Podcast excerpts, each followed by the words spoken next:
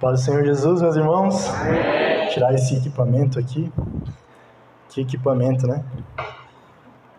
Você está feliz? Amém. Está bem? Que bom. Obrigado, pastor, pelo convite. Para mim é um privilégio poder estar trazendo a palavra nessa noite. Uma noite importante, uma noite é, de responsabilidade.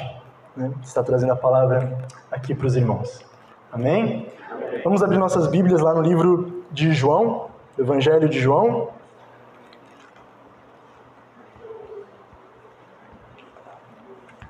No capítulo 21. Evangelho de João, capítulo 21. Deus da glória. Aleluia.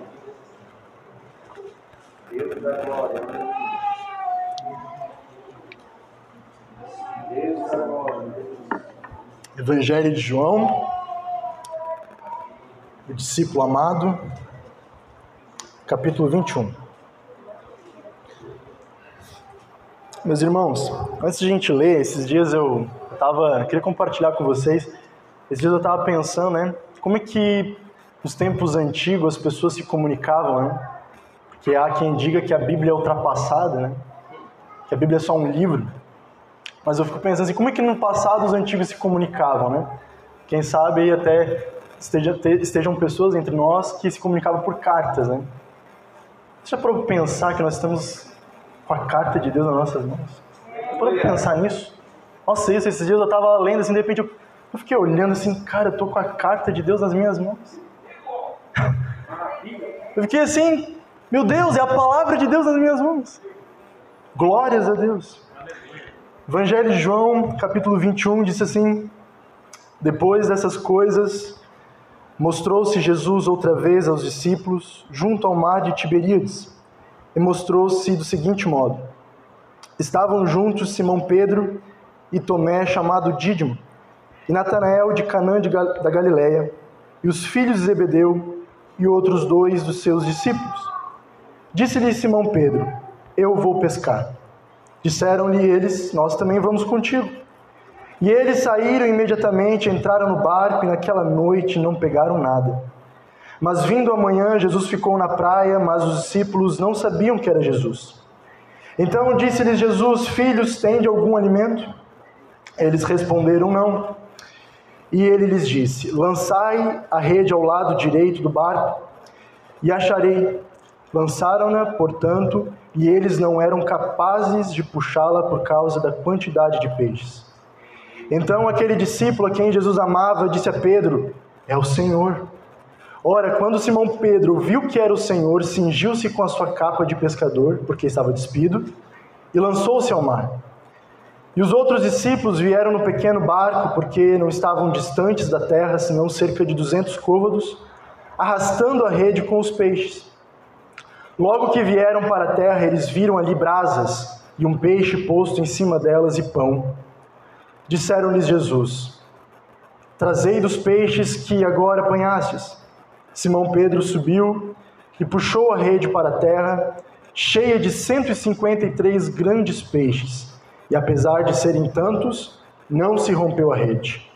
Disse-lhe Jesus: Vinde e jantai. E nenhum dos discípulos ousava perguntar-lhe: Quem és tu? sabendo que era o Senhor. Chegou, pois, Jesus e pegou o pão e deu-lhe, e semelhantemente o peixe. Foi esta a terceira vez que Jesus mostrou-se aos seus discípulos, depois de ter ressuscitado dos mortos. Assim, tendo eles jantado, disse Jesus a Simão, Pedro, filho de Jonas, tu me amas mais do que esses? E ele respondeu: Sim, Senhor, tu sabes que eu gosto muito de ti. E ele disse-lhe: Apacenta os meus cordeiros. Ele disse novamente pela segunda vez: Simão, filho de Jonas, tu me amas? Ele disse: Sim, Senhor, tu sabes que eu gosto muito de ti. Então Jesus disse: Apacenta as minhas ovelhas. E ele disse pela terceira vez: Simão, filho de Jonas, gostas de mim? Pedro entristeceu-se por ele ter dito na terceira vez: Gostas de mim? E ele disse-lhe: Senhor, tu sabes de todas as coisas, tu sabes que eu gosto de ti. Jesus disse-lhe: Apacenta as minhas ovelhas. Na verdade, na verdade, eu te digo: quando tu eras jovem, te cingias a ti mesmo e andavas por onde querias, mas quando envelheceres, Estenderás as tuas mãos, e outro te cingirá e te levará para onde tu não queiras. E falou isso, significando com que morte havia ele de glorificar a Deus. E tendo falado isso, disse-lhe: Segue-me. Amém? Pode se assentar, meu irmão. Foi uma leitura longa nesta noite. Pai, nós te agradecemos por estar aqui nessa noite diante da tua presença. Obrigado, meu Senhor, pela tua palavra. Senhor, prepara o nosso coração, não permita que o maligno arrebate as tuas palavras do nosso coração, mas que o nosso coração possa ser como uma boa terra, onde a tua palavra entra, penetra e permanece para sempre. Amém. Meus irmãos, nós estamos no último capítulo do Evangelho de João, o discípulo amado, né? E muitas vezes João escreve uh, o seu Evangelho e ele relata em alguns momentos, o discípulo a quem Jesus amava. O discípulo a quem Jesus amava. O discípulo que reclinava a cabeça sobre o peito de Jesus.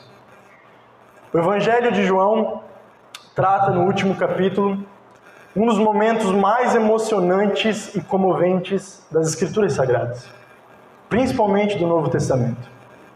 O Evangelho de João narra a restauração de Pedro. Pedro necessitava de uma restauração. Pedro necessitava de um reencontro. Porque todos nós sabemos que Pedro negou Jesus três vezes na noite em que ele foi traído.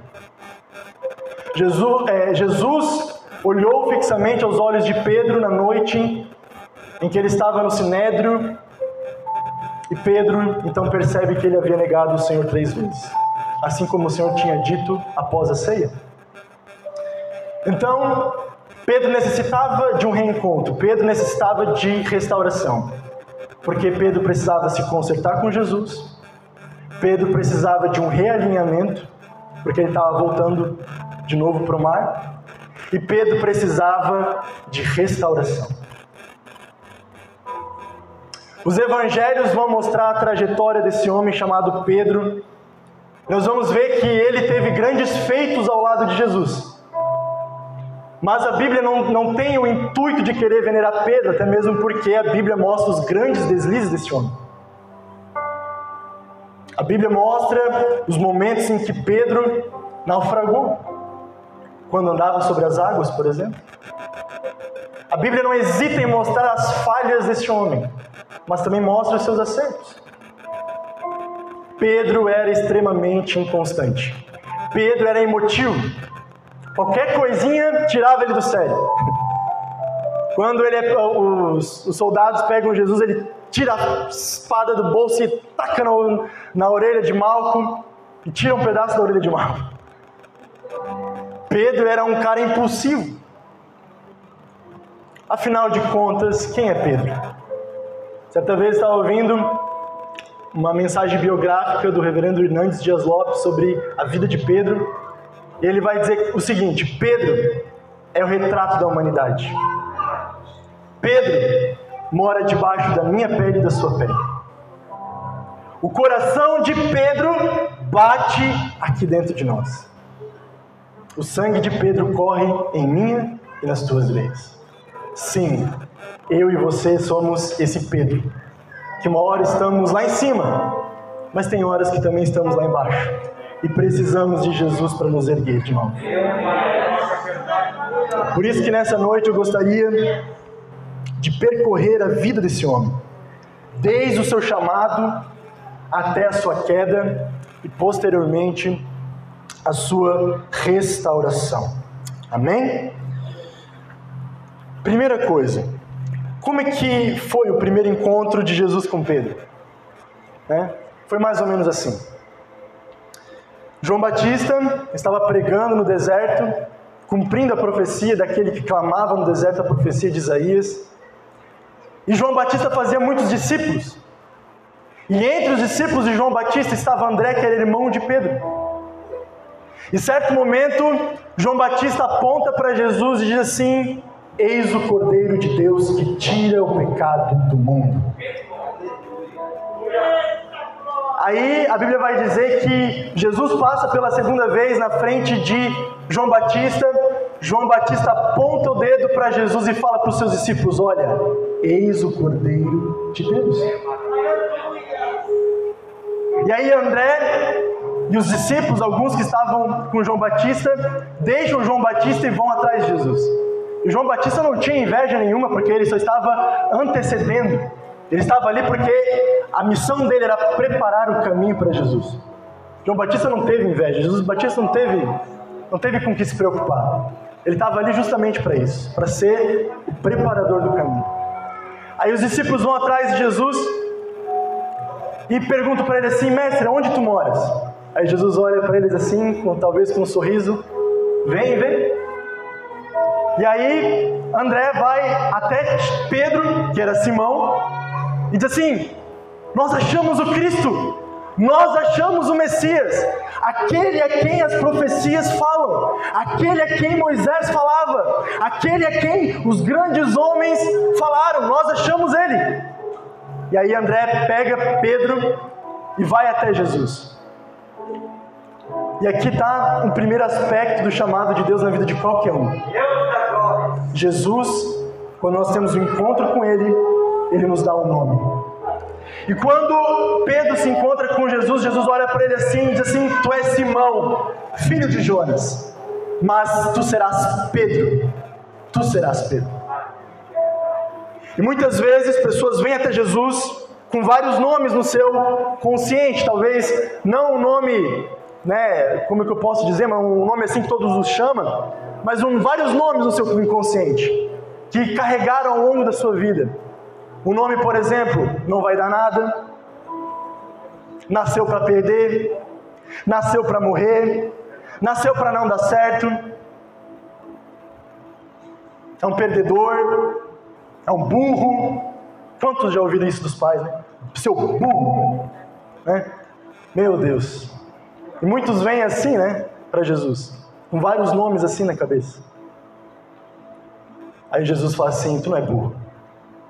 Tu és Petrus. Tu não vai nadar nada, não, não. Tu és Petrus.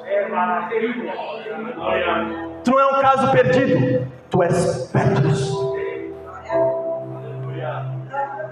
Jesus dá um nome quando nós nos chegamos a Ele. Ele revela coisas a nós que nós não conhecíamos a respeito de nós mesmos. Jesus revela a sua identidade quem você é. Jesus revela. Mas existe uma coisa, uma segunda coisa que Jesus revela quando ele nos chama. E nós podemos ver isso no chamado de Pedro também. Jesus revela propósito.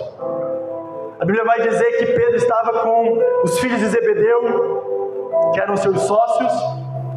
Pedro era empreendedor de pesca, Pedro era empresário de pesca.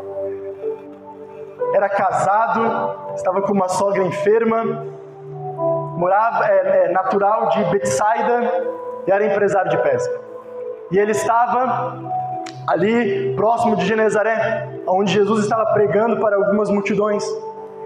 E a Bíblia vai dizer que a multidão apertava tanto Jesus a ponto de Jesus já não conseguir mais ficar na praia. Aí Jesus ele olha e vê que tinha dois barcos e alguns pescadores limpando as redes porque eles tinham ficado a noite toda pescando e não tinham pego nada. Aí Jesus entra propositalmente no barco de Pedro. Jesus ele olha e entra no barco de Pedro. Tinha dois, mas Jesus entra no barco de Pedro. Senta e começa a ensinar a multidão. E quando ele termina, ele olha para Pedro e fala assim: Pedro, leva esse barco para o profundo, prepara as redes e lança para um grande arrastão. Aí Pedro olha para ele: Ô mestre, Senhor, nós já pescamos a noite toda não pegamos nada. Em outras palavras, Pedro está querendo dizer para Jesus assim: olha, disso aqui eu entendo eu. Eu sou, eu sou pescador, eu sou empresário de pesca. Eu sei que não vou pegar nada. Todos sabem que a noite é o momento ideal para se pegar peixe. Nós passamos a noite toda em claro e não pegamos nada. Mas sobre as tuas palavras, eu lançarei as redes. E todos, talvez imaginem, uma vez eu estava pescando com meu sogro e eu fiquei extremamente frustrado, porque foi a primeira vez que eu pesquei em alto mar. E eu fui assim, eu, vou, eu sou um pescador nato, né? Porque eu pesco em lagoa, não tem, né? Aí eu cheguei lá, cheguei lá, a gente foi pro alto mar. Meus irmãos, não peguei nada. Sabe que não é nem um peixinho assim, ó. Eu vi às vezes meu sogro pegando uns peixinhos assim, nem isso eu não conseguia pegar. Aquilo me deu tanta frustração porque eu tava ali, né, por, por diversão, né? Agora imagina você depender daquilo pro seu salário. Já pensou? Se depender daquilo para pagar suas contas, nós sabemos que naquela época eles eram dominados pelo Império Romano. O Império Romano mandava coletores de impostos para cobrar os impostos, e alguns coletores cobravam mais do que deviam, roubavam das pessoas. Tu imagina a preocupação de Pedro? ter ficado a noite toda pescando, não pegou nada, tem uma esposa em casa, tem uma sogra doente e não pega nada. Imagina a alegria desse homem quando ele lança as redes, ele começa a ver as redes se enchendo de peixes. E era tantos peixes que quando come, começou a puxar o barco para o fundo, teve que vir outros barcos para ajudar. A Bíblia diz que Pedro fica tão impressionado com aquilo, ele fica tão comovido com aquilo, que ele vai diante de Jesus, dobra os seus joelhos, se prostra e fala: Senhor, se afasta de mim, porque eu sou pecador. Ele reconhece que ele estava diante de um homem que não era um homem comum. Ele reconhece que ele estava diante um homem que faz milagres. Ele reconhece que ele está diante de um homem que, pelas palavras dele, acontece.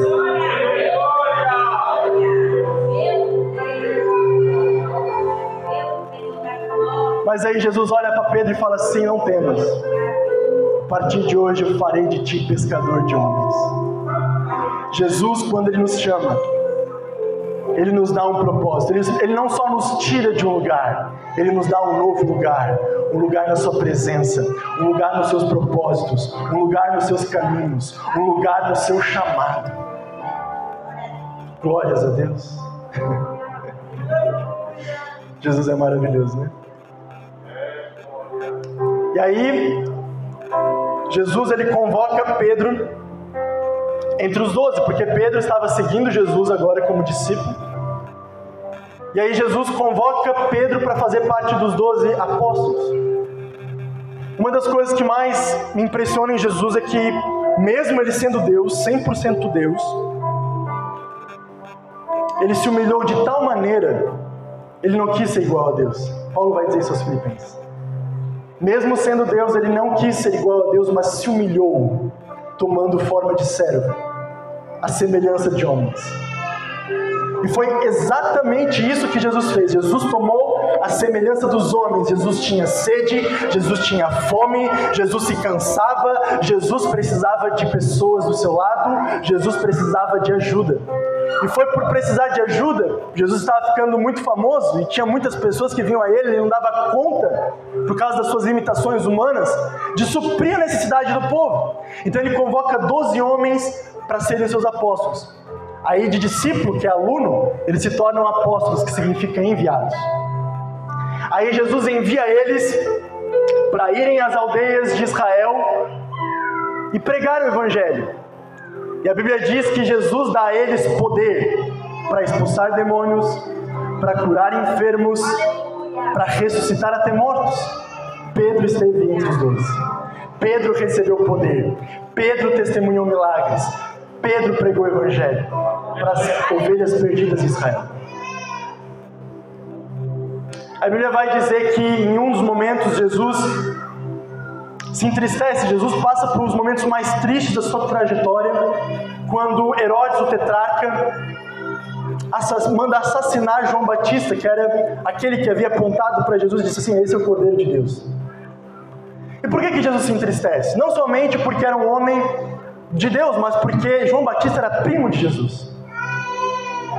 E a Bíblia diz que quando Jesus ficou sabendo disso, ele toma seus discípulos, seus apóstolos, e tenta ir para um lugar deserto para ficar sozinho com os seus apóstolos. Muito provavelmente porque Jesus estava arrasado com a notícia. Mas a Bíblia vai dizer que uma multidão fica sabendo que Jesus vai para um lugar deserto e vai atrás dele. E Jesus, mesmo nos momentos de luto, Jesus, mesmo nos momentos mais difíceis da sua vida, ele olha para aquela multidão, ele sente compaixão na multidão.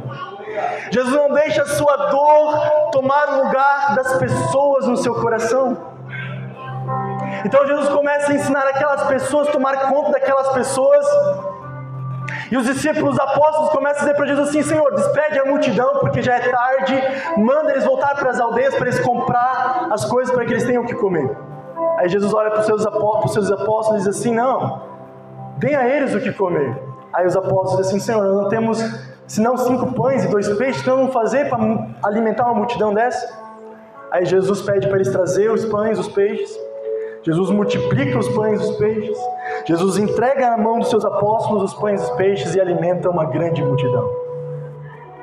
Aí Jesus ele despede os seus apóstolos assim, ó, vão vocês no barco, atravessem e eu me encontro com vocês lá do outro lado.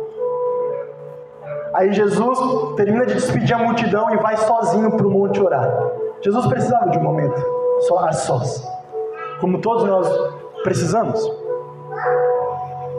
Aí os discípulos, enquanto Jesus estava no monte orando sozinho, os discípulos estavam enfrentando ventos contrários no mar. E a Bíblia vai dizer que na quarta vigília da noite, Jesus aparece andando sobre as águas.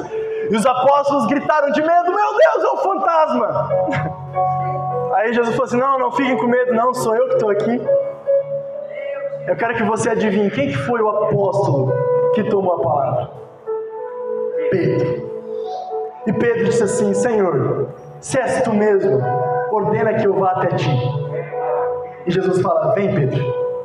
Aí Pedro começa a andar sobre as águas. E chega um momento que Pedro desfoca um pouquinho de Jesus, olha para os mar revolto. Imagina você. Imagina você no mar revolto, no meio do oceano, do nada. E, uma, e grandes ondas e ventos contrários te cercando.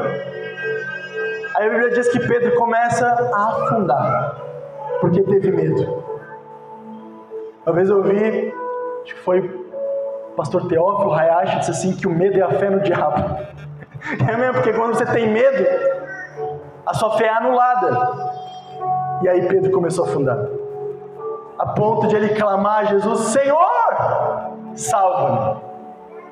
Aí Jesus vai até ele levanta ele das águas e diz: Ó oh, homem de pequena fé, por que duvidastes? E aí Jesus entrou com Pedro novamente no barco e o mar cessou. Em outro momento, Jesus leva Pedro, Tiago e João para casa de um dos governantes da sinagoga. Quando Jesus tinha atravessado o, o, mar que dividia é, Gadara, ele tinha lá ido curar um homem, o famoso Gadareno, demoniado de Gadareno. Jesus atravessa para o outro lado porque aqueles, aquele povo expulsou Jesus literalmente lá, porque Jesus deu um pouquinho de prejuízo nas manadas de porcos deles.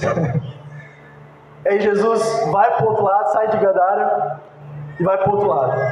E quando Jesus chega, quem vem diante de Jesus? Vem Jairo, governante da sinagoga, clamar a Jesus: Senhor, a minha filhinha está enferma, mas se tu for lá e tocar nela, ela vai ser curada, ela vai se salvar. Aí Jesus vai com ele. No meio do caminho aparece uma mulher com um fluxo de sangue, toca nas vestes de Jesus e só por ela ter tocado nas vestes de Jesus ela foi curada. Jesus sentiu que saiu virtude dele, olha para os lados assim: Quem me tocou? Aí Pedro olhou para Jesus assim: Senhor, olha essa grande multidão, e ainda tu me pergunta quem te tocou?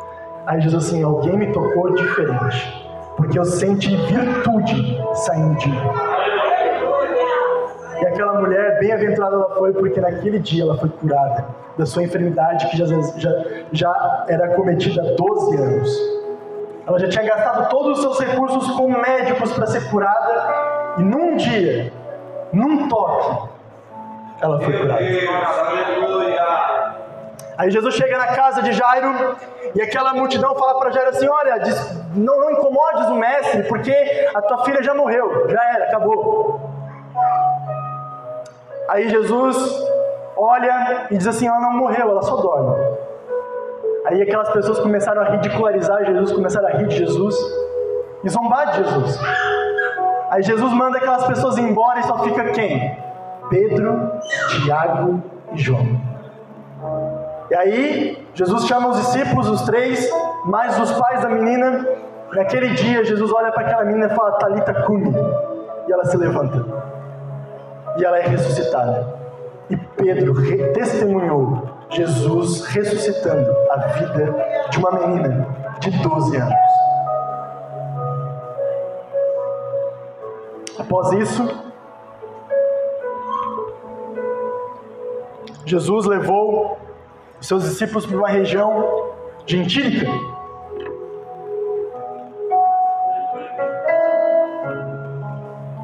Uma região gentílica que era Cesareia de Filipe. E Jesus resolve fazer uma espécie de enquete com seus discípulos. Ele olha para os seus discípulos e fala assim: Quem dizem os homens que eu sou? Quem foi, adivinha quem foi a pessoa que tomou a palavra? Pedro. E ele olha assim e diz assim: Senhor, tu és o Cristo, o Filho do Deus vivo. E talvez Pedro falou isso e pensa assim: Eu sei a resposta, viu? Eu sei a resposta. Jesus, na verdade, fez duas perguntas, né? Quem diz os homens que eu sou? Alguns discípulos responderam. Alguns dizem que tu é, tu é Elias, outros dizem que tu é um dos profetas. Aí Jesus faz a segunda pergunta agora para os seus discípulos: Mas vocês, vocês aí, quem dizem que eu sou? Aí Pedro respondeu, né? Aí Pedro talvez, né? Hum, eu acertei, eu sei a resposta. Vocês não souberam. Jesus era um pouquinho, é, Pedro era um pouquinho orgulhoso. Nós podemos ver isso em algumas passagens. Aí Jesus fala assim: Bem-aventurado és tu, Simão Barjonas, porque não foi carne nem sangue que te revelaram isso. Jesus já começa a, a falar para Pedro assim: Pedro, não acha que tu sabe disso porque tu é melhor que os outros, não. Foi meu pai que te revelou isso. Aleluia! Não foi a tua inteligência, não, Pedro. Não foi homem, não foi carne nem sangue, foi porque o meu pai te revelou. Mas eu digo que tu és Petros, tu és pedra, e sobre esta pedra eu edificarei a minha igreja. Alguns confundem aqui achando que Jesus estava falando que ele edificaria a igreja sobre Pedro, mas não, Jesus não estava dizendo isso. Porque Jesus ele, ele usa um pronome pessoal, é a mesma coisa isso aqui, ó. Se eu estou com a Bíblia aqui nas minhas mãos, eu falo esta Bíblia. Mas se eu coloco a Bíblia aqui longe de mim, me afasto um pouco, eu digo essa Bíblia.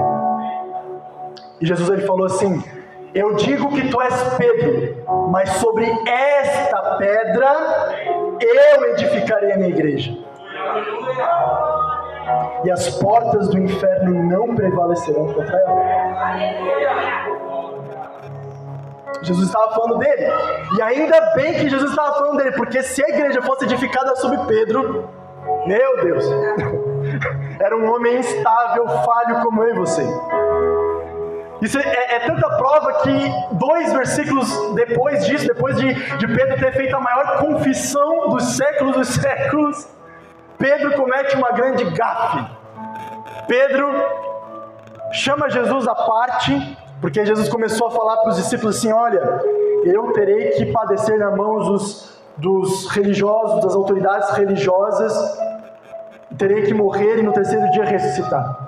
Aí Pedro chama Jesus para o lado, assim, para um cantinho, ô oh, Senhor, tenha compaixão de ti. Não fala isso de ti mesmo, tu não vai morrer. Não, não, não, não, não, fala isso. Aí Jesus olha para os discípulos, olha para Pedro e fala assim: arreda-te, Satanás, porque tu não conheces as coisas que são de Deus. Jesus não estava chamando Pedro de Satanás, tá? Jesus também não estava dizendo que Pedro estava endemoniado. Jesus não estava falando isso. Jesus estava mostrando que as palavras de Pedro não vinham dele, mas vinha de influência maligna. Era aquele mesmo Satanás que estava lá no deserto querendo fazer Jesus desistir da cruz.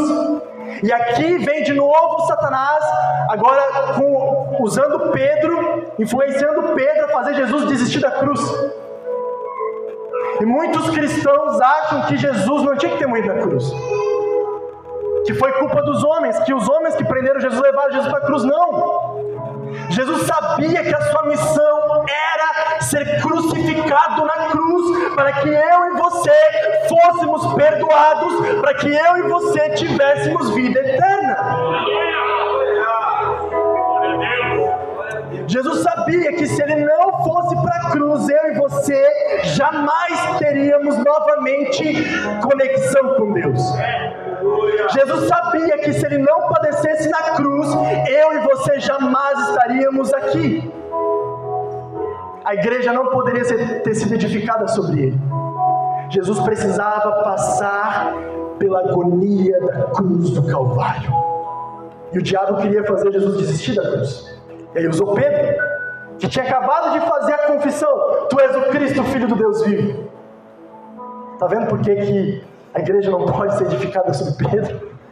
Por mais que Pedro foi um grande homem, a gente sabe disso.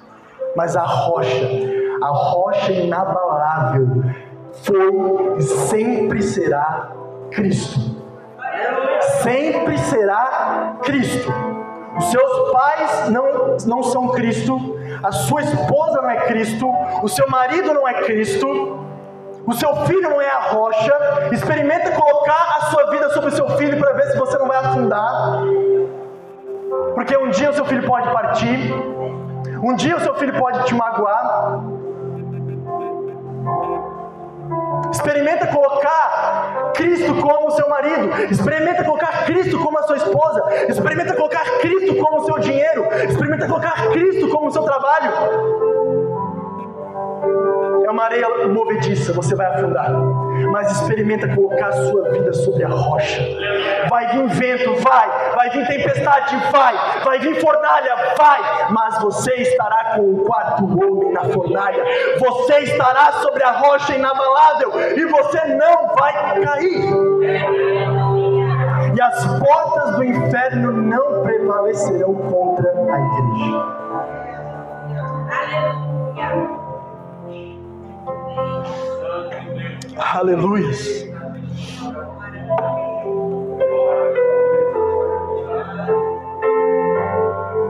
A Bíblia diz que logo depois disso, seis dias mais ou menos depois disso, Jesus leva Pedro, Tiago e João para o monte. E naquele monte Jesus é transformado em glória. A face dele é como o sol, as suas roupas é como a luz, é como é tão branca como a neve. E naquele momento aparecem Moisés e Elias. E aí Pedro e os três discípulos dormiram. Aí Pedro acorda os discípulos ficam com medo e Pedro fala assim: Senhor, é bom nós estarmos aqui. Permita que façamos três tabernáculos, um para ti, um para Moisés e um para Elias. O único evangelista que diz que Pedro não sabia o que estava falando era Lucas. Pedro não sabia o que ele estava dizendo. Pedro estava cometendo um grande deslize. Pedro estava comparando Jesus com Moisés e Elias. Jesus não é como Moisés e Elias. Jesus é o Cristo, o Filho do Deus vivo. Moisés não é o Cristo. Elias não é o Cristo. Os profetas não foram o Cristo. Davi não foi o Cristo. Eles foram sombras de Cristo. Eles foram simbologias de Cristo. Mas eles estavam diante de Cristo ali e não percebiam isso. Aí teve que Deus falar dos altos, a Bíblia diz que Deus manda sua voz entre as, a, a, nuvem que cobria eles e fala: Este é o meu filho amado em quem eu me comprazo, a ele ouvi. A ele ouvi. Pedro também teve seus pés lavados na última ceia. Jesus se aproxima dele e ele olha para Jesus e fala assim: Tu lavarás os pés a mim, Senhor? Não, não, não, não, não, não, não. tu não vai lavar meus pés. Eu não vou permitir que tu se humilhe desse jeito. Aí Jesus olha para Pedro e fala assim: Pedro, se eu não te lavar os pés, tu não tem parte comigo.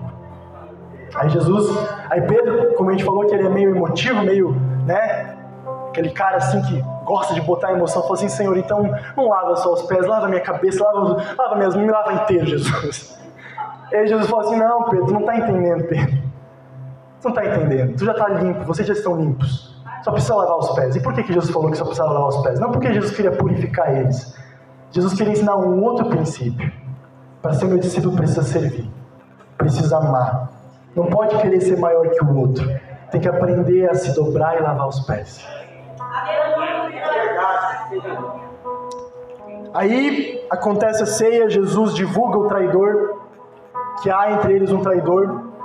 Eles ainda não tinham entendido que era Judas. E aí Pedro diz, faz uma, uma grande declaração: Senhor, eu vou contigo até a morte. Aí Jesus chama os discípulos, eles vão para uma região que fica próximo do rio Cedron, do, do, do ribeiro de Cedron, próximo a, a, ao jardim do Getsemane. E Jesus fala assim: Pedro, o diabo te pediu para mim, porque ele quer te peneirar como trigo. Mas eu orei por ti, para que a tua fé não desfaleça. Quando te converteres, vai e fortalece os teus irmãos. Aí Pedro olha para Jesus: Senhor, eu vou contigo até a morte. Eu vou contigo até o fim, mesmo que todos te deixem, eu jamais. Aí Jesus separa alguns discípulos, Pedro de novo, Tiago e João. E eles vão para o jardim do Getsemane, Jesus se aparta um pouco deles para orar e Jesus pede para eles: Eu estou, eu, vigiem comigo, porque eu estou angustiado até a morte. E o Getsemane era um lugar que ali havia uma espécie de uma, uma grande prensa de, de, de, de, é, de azeite, né? espremia, esmagava a azeitona para extrair o azeite. E naquela noite Jesus estava sendo espremido no jardim de Getsemane. Jesus estava tão angustiado, tão agonizado, porque ele sabia do que iria acontecer com ele, que naquela noite Jesus, ele, é, Deus esmaga Jesus no Getsemane, como se fosse uma prensa espremendo o azeite que é colocado sobre a minha tua ferida. Então, Deus esmaga Jesus naquela noite. Jesus fala assim: Pai, se possível, faça de mim esse cálice. O Evangelho de Lucas diz que Jesus chegava a ponto de suar sangue, de tão nervoso e tão aflito que ele estava. Não sei se você já passou por uma grande aflição na sua vida, mas Jesus estava tão aflito que ele chegou a suar sangue. A medicina já comprovou que isso é possível. Quando nós estamos expostos a uma, uma, uma, um grande momento de aflição. A medicina comprovou que isso é possível. Aí quando Jesus volta, ele encontra os discípulos dormindo, ele se dirige a Pedro: Pedro, não pudesses viajar comigo nem uma hora. Aí Jesus volta de novo para orar pela segunda vez, repete as mesmas palavras, volta, os discípulos estão dormindo. Ele volta pela terceira vez, ora ao Pai, repete as mesmas palavras, se possível, faça de mim esse cálice. E ele entende que não, não ia ser assim, que ele teria que beber o cálice. E ele volta e os discípulos estão dormindo, e ele fala assim: Chegou a hora, levante-se, o filho do homem será entregue na mão dos pecadores. É naquele momento a Bíblia diz que chegam os soldados, chega Judas, aquele que entraria Jesus, deu um beijo em Jesus. Os soldados tentaram agarrar Jesus, e Pedro salta com uma espada e ataca a orelha de um dos servos do, do sumo sacerdote que era mau. Jesus pede para Pedro guardar a espada, porque se, se, Jesus quisesse alguém que defendesse ele, ele ordenaria os anjos viessem, viriam. Aí Jesus vai lá, cura a orelha de mal, e Jesus é levado. E os discípulos vão embora. A Bíblia diz que João vai atrás de Jesus e Pedro vai, só que Pedro vai nas escondidas. Pedro vai para ninguém tentar reconhecer ele. É quando Pedro chega no, no pátio do sumo sacerdote, João era conhecido do sumo sacerdote, então deixaram Pedro entrar também. Pedro se aproxima de uma fogueira. E preste atenção nessa fogueira porque ela é muito importante. Essa fogueira é importante. Pedro se aproxima de uma fogueira e começa a se aquecer porque naquela noite fazia frio, a Bíblia diz.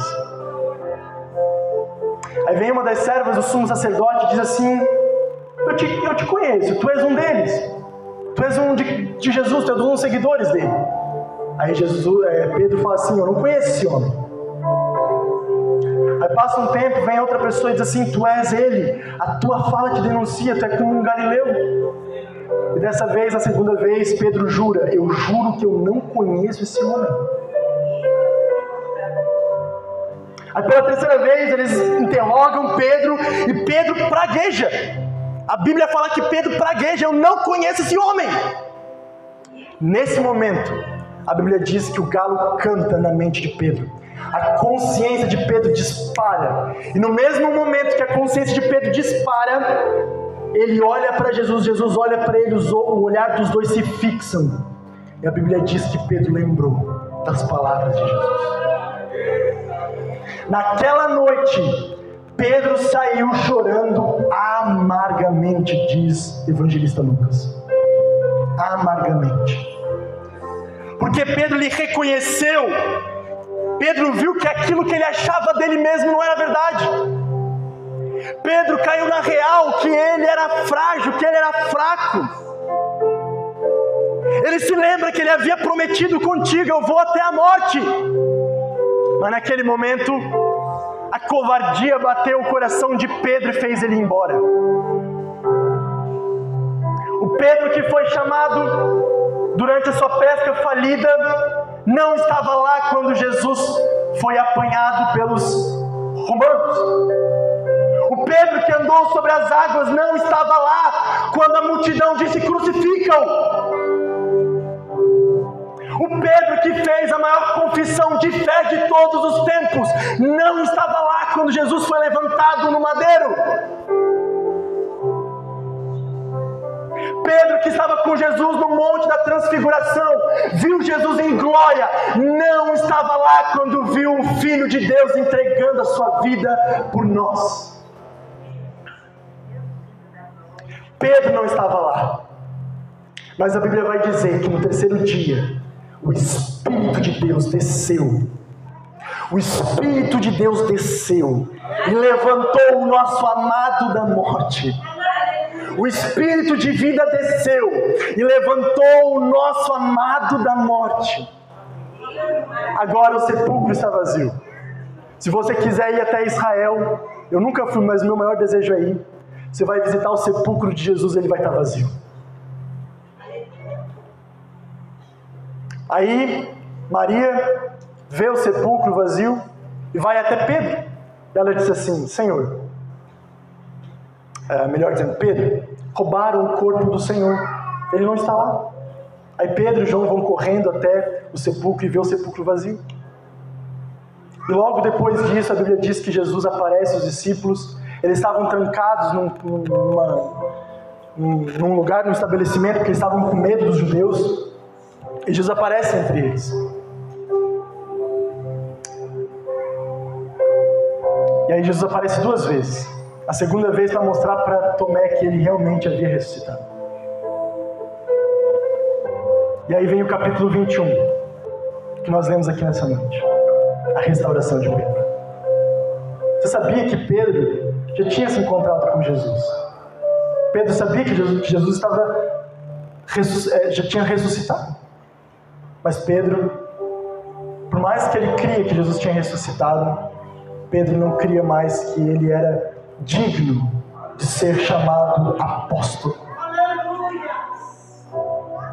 Pedro não se achava mais digno de ser chamado pescador de homens. Sabe o que ele disse? Eu vou pescar. Porque eu não sou mais digno de ser chamado pescador de homens. Eu vou voltar para a minha antiga vida. Eu vou voltar lá para os mares. Eu vou voltar lá para a minha antiga profissão. Eu vou pescar. Só que Pedro não sabia que naquele dia ele teria um reencontro com Jesus. Sabe uma das coisas, irmãos, que, que eu vejo que o diabo mais faz com a gente? E quando a gente erra, a gente falha, ele vai tentar fazer você acreditar que a tua falha, o teu erro foi tão grande, mas tão grande, que Deus não pode te perdoar. Ele faz você pensar que Deus está tão irado com você que nem o sangue do filho dele na cruz pode te perdoar. É isso que o diabo faz. O diabo coloca tanta culpa em você e você se sente tão sujo, mas tão sujo que nem coragem de orar você não tem. Pedro não, não tinha mais coragem de ir ao encontro de Jesus. O que ele vai fazer? Eu vou pescar. Mas a Bíblia vai dizer que naquele dia, naquela manhã, Jesus apareceu na praia. E eles tinham pescado a noite inteira e não pegaram nada. E Jesus estava lá na praia. Só que eles não reconheceram que era Jesus. Aí Jesus olha para eles e fala assim: Vocês têm alguma coisa? Vocês têm algum alimento? E eles falam: Não. Aí Jesus fala para eles assim: ó, Vai e lancem ao mar a rede do lado direito do barco. E a Bíblia diz que as redes se encheram de peixes. Aí João Eu imagino que João chegou nos ouvidos de Pedro e disse assim: Pedro, é o Senhor. Aí eu começo a imaginar, irmãos, que acho que o coração de Pedro começou assim, ó. É agora que ele vai me dar o, o troco.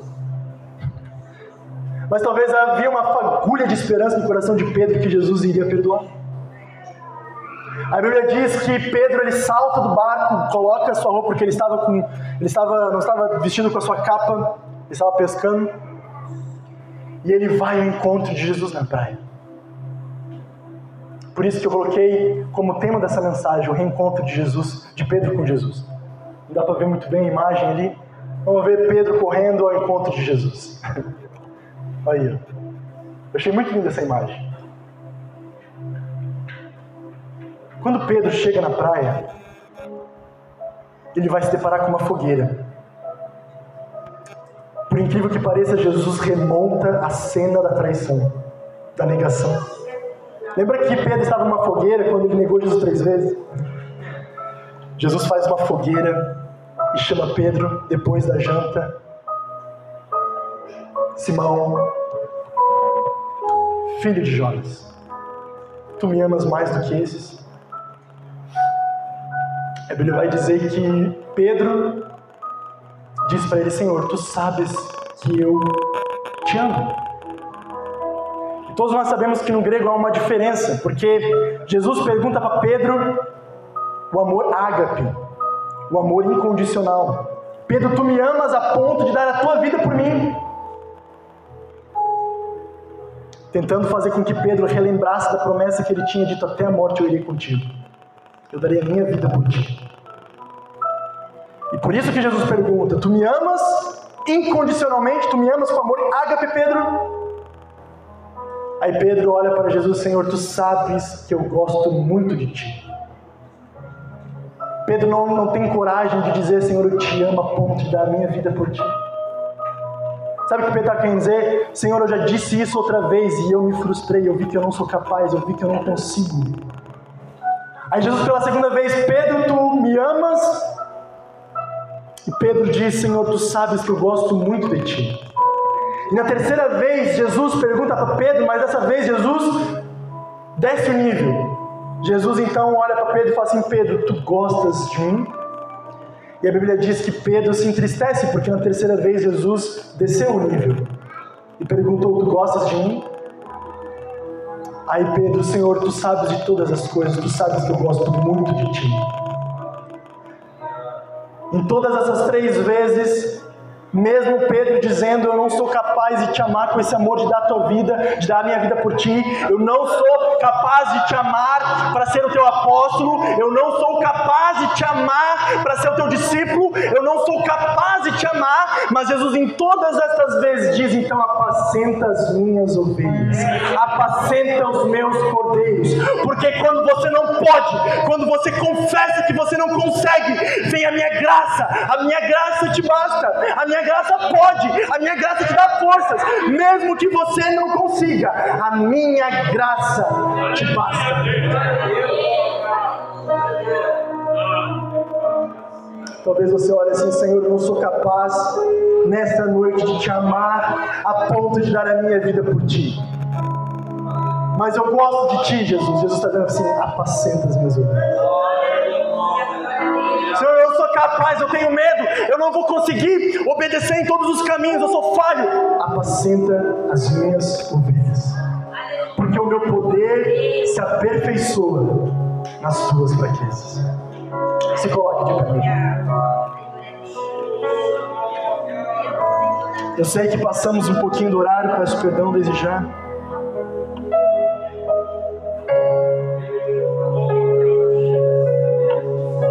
Mas amanhã é domingo, né? Amanhã, amanhã tem escola dominical. Meus irmãos, que nós podemos aprender com essa mensagem? Que nós vamos errar sim, nós vamos errar. E não justifica nós sabermos que vamos errar para nós errar. É porque nós já estamos sendo mau caráter. Nós precisamos saber que nós vamos errar, nós vamos falhar. Vai ter momentos que nós vamos deslizar na fé, assim como esse homem Pedro. Mas em todos os momentos nós vamos ver que Jesus restaurou ele. Até quando ele achava que ele nunca mais iria ser salvo. A Bíblia vai nos mostrar que Pedro, muito provavelmente, acreditava que ele não tinha mais solução. Pedro tinha desistido de Jesus, Pedro tinha desistido de si mesmo, mas Jesus não tinha desistido de Pedro. Você pode desistir de Jesus, você pode desistir de até você mesmo, mas Jesus não desiste de você. Jesus não desistiu de Abraão, Jesus não desistiu de Jacó quando se fez passar por Esaú para enganar o seu próprio pai. Jesus não desistiu de Moisés quando Moisés feriu a rocha no deserto e a ordem era toque na rocha. Moisés feriu a rocha. Jesus não desistiu de Davi quando ele cometeu adultério com Batseba e depois se arrependeu. Deus não desistiu. Porque Deus ele é misericordioso. Deus é compassivo. Deus tem graça. Deus de misericórdia. Deus de perdão. Ele te perdoa. Ele tem misericórdia. Ele é o Deus que te sara. Mesmo em meio às tuas maiores decepções. E a pergunta é: você, nessa noite, quer ter esse reencontro com Jesus? Você, nessa noite, quer ter essa restauração na sua vida? Eu queria convidar você para a gente orar, com a permissão do pastor. Né, pastor? Aqui na frente, aqueles que tiveram o seu coração ardendo por essa palavra. Essa palavra falou com você. Eu queria convidar você a vir à frente para nós orarmos. Com todo cuidado. Mas eu queria orar com você. Nessa noite. Glórias a Deus.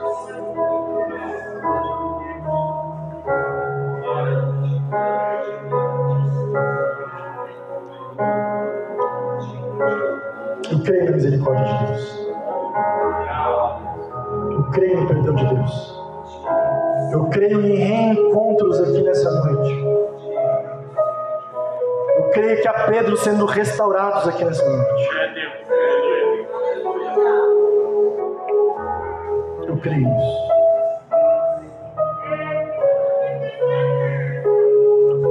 Pai querido, em nome de Jesus, nós te agradecemos, Senhor, por esta palavra.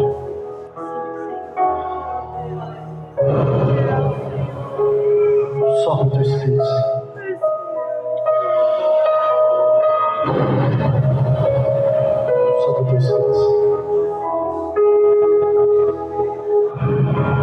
Restaura corações feridos nessa noite, Senhor. Senhor, restaura aquele que está afastado já há muito tempo de Ti, Jesus. Aquele que muitas vezes vem no culto, mas no seu íntimo está afastado há anos de Ti, Jesus. Aqueles que vêm e cantam, mas há tempos estão no mar da vida pescando e se frustrando. Que vêm e frequentam os encontros, mas estão como Pedro, passando madrugadas e não pegando nada.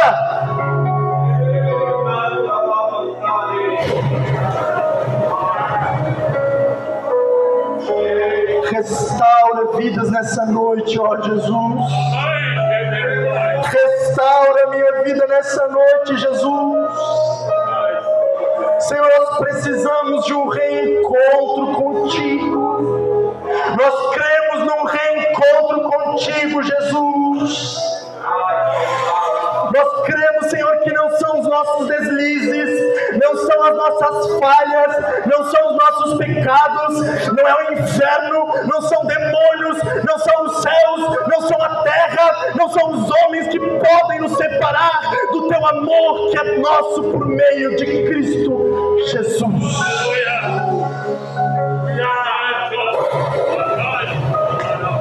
Receba a cura nessa noite em nome de Jesus. Glórias a Deus. Aleluia.